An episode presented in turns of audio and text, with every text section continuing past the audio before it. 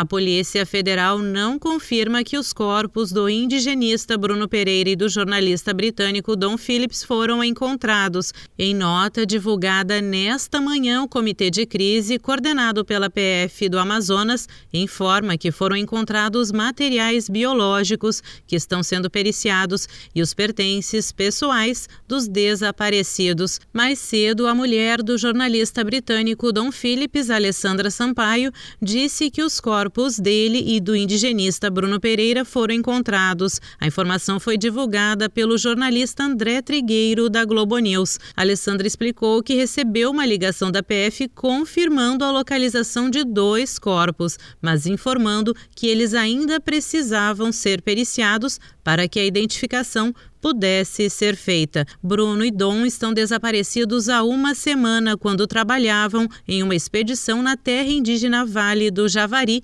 Amazonas, na fronteira com o Peru. Eles foram vistos pela última vez em 5 de junho, ao chegarem a uma localidade chamada Comunidade São Rafael. Neste domingo, as equipes de busca encontraram um cartão de saúde e outros pertences de Bruno, além de uma mochila com roupas pessoais de Dom na área onde são feitas feitas as buscas pelo jornalista inglês e pelo indigenista brasileiro no interior do Amazonas. Segundo as autoridades, o material estava próximo da casa de Amarildo Costa de Oliveira, o único preso suspeito de envolvimento no desaparecimento da dupla. Agência Rádio Web com informações do Amazonas, Sandra Fontela.